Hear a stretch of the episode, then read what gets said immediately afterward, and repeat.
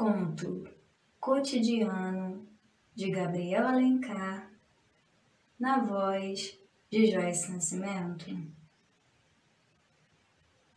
Engraçado pensar como há 200 anos as pessoas achavam que 2221 seria o futuro, né? Ah, porque a tecnologia vai revolucionar o mundo. Ah, porque estamos numa nova era. Ah, porque isso e aquilo. Ai, ai, eu só faço rir. Antigamente tudo era cheio de esperança. Não sei porquê. Aqui estou eu no metrô empanturrado de gente. Brasília ainda é a mesma coisa, especialmente os governos.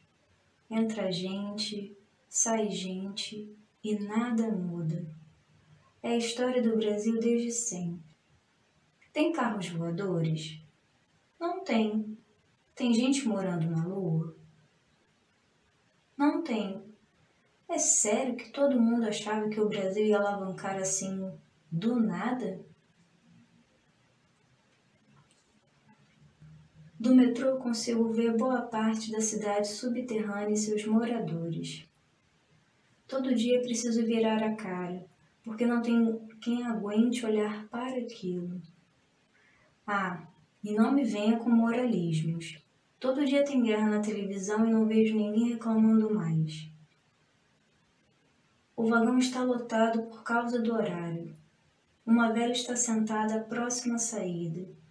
Ela tirou um dos olhos para ajustar alguma coisa. Eu, hein? Onde é que esse mundo vai parar? Não se sabe mais quem é quem. E ninguém se satisfaz mais. Saio do metrô e caminho pelos túneis intermináveis até chegar no meu elevador. Juro que um dia eu canso dessa mesmice.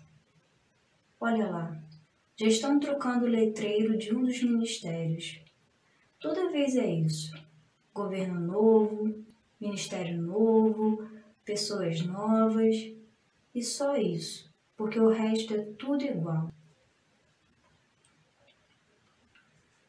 Quando finalmente chego no trabalho, o festival de burocracia continua.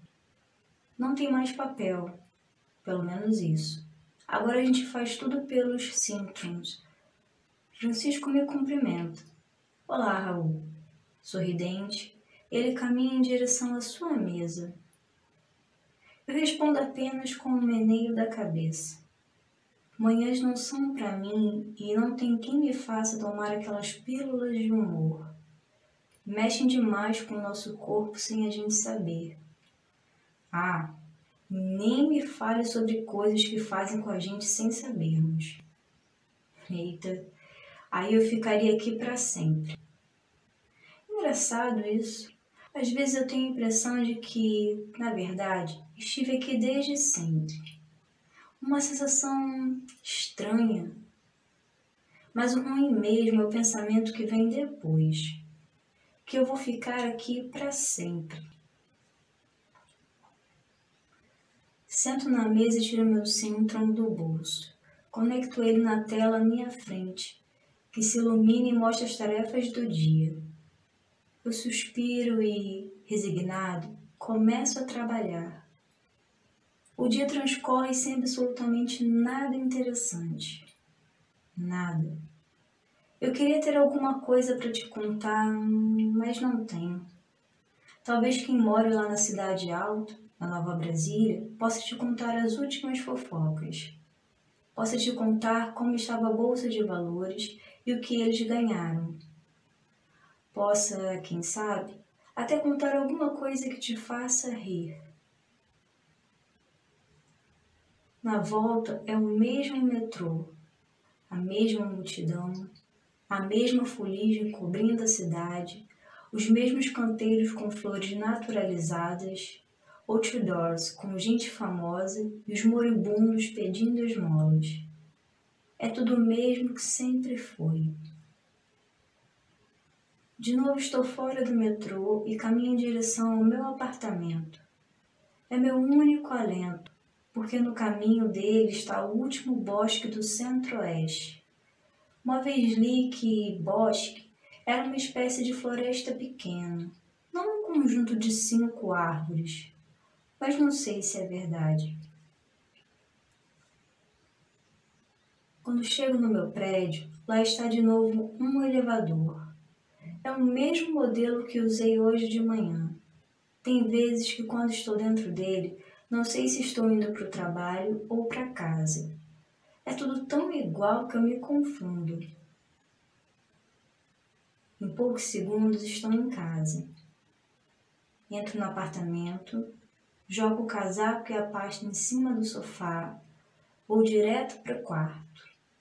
Raf, chega disso. Chega, chega. Precisa descansar mesmo. Não sei como se vive assim.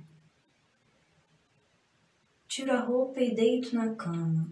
Hoje o dia foi daqueles.